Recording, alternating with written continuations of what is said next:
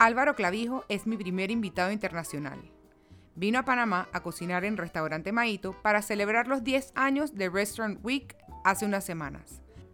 Álvaro es colombiano, chef propietario de El Chato, en Bogotá, un restaurante que tienes que visitar si viajas a esa ciudad. Hola Álvaro, Hola, bienvenido al postre. muchísimas gracias. Entiendo que has, que has cocinado en Europa, New York y México. ¿Qué te dejaron esos lugares? Eh, um, Europa me enseñó mucho como bases. Realmente digamos que la base que yo aplico mucho hoy en día me la enseñó Europa. La organización me la enseñó Nueva York, Estados Unidos. Y digamos que México me dio un poquito de alegría y Colombia ya aterricé todo esto que viví por estos tres países. ¿Por qué se llama tu restaurante así, El Chato? porque no tenía ni idea cómo ponerle al restaurante, la verdad. Pero sinceramente, pues digamos que al final uno veía que tenía sentido porque el chato es un, un decir de, de, de, de las personas de Bogotá, de la gente tradicional, de los viejos de Bogotá, como chatico, es una palabra muy cariñosa. Eh, no tiene nada que ver con el tamaño de la nariz, el tamaño de, la, de, la, de alguna otra extremidad corporal. Eh, simplemente es, es, es, es una palabra de cariño, que evoca cariño y, y digamos que con el compromiso digamos, de, de trabajar mucho ingrediente de la sabana de Bogotá. Leí en algún lugar que tu restaurante ofrece una carta pequeña y de sabor familiar. Me encantó esa descripción. ¿Es atinada?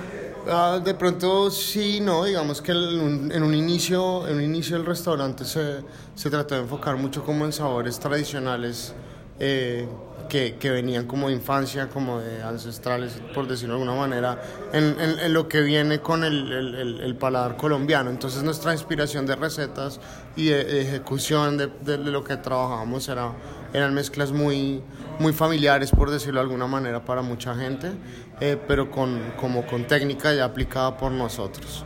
¿Cuántas veces has venido a Panamá? Esta es la segunda vez. ¿Qué ingrediente panameño te quisieras llevar a Bogotá?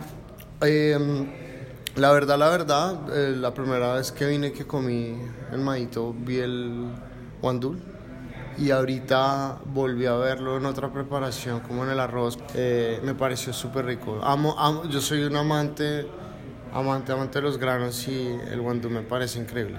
Tu misión como cocinero, ¿la tienes clara? Eh, ah, no, pero digamos que a través de los años eh, me he forjado un poquito, he entendido, he entendido un poco más como mi responsabilidad eh, que me ha dado el restaurante, que me ha dado la gente que, que ha ido, ha pasado por mi restaurante. Creo que poco a poco he entendido un poco más hacia dónde quiero por lo menos llevar el restaurante y, y entender eh, la responsabilidad que puedo llegar a tener con mis clientes y en mi país. Álvaro, además de nosotros, ¿cuál es tu postre favorito? Eh, wow, no sé, me gustan mucho los postres ácidos. No soy muy dulcero, la verdad. Eh, me gusta mucho, mucho la mezcla como de frutas en los postres. Me parece súper interesante y, y a veces cuando se mezclan ciertas verduras en los postres también me, me llama mucho la atención.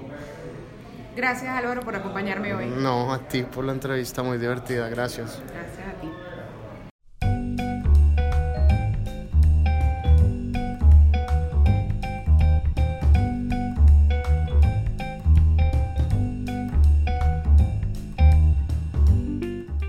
No sé si han leído el Manual de Carreño, un libro de reglas de civilidad y etiqueta.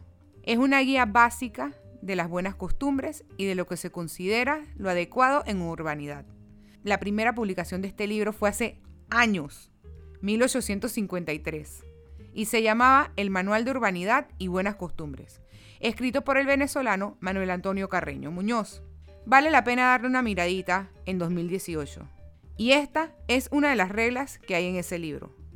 Cuando estás en un restaurante y has terminado de comer, no retires tu plato ni lo amontones. Coloca tu tenedor y cuchillo en la posición del reloj como si fueran las 4 y 50, con el tenedor boca abajo y el cuchillo a su derecha mirando hacia el tenedor.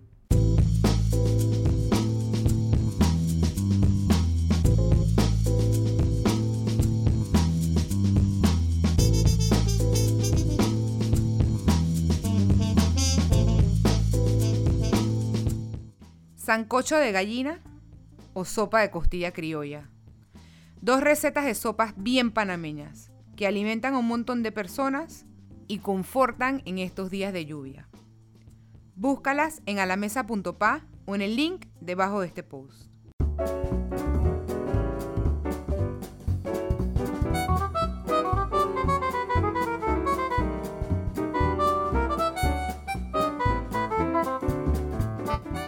Esto fue todo en esta entrega del postre.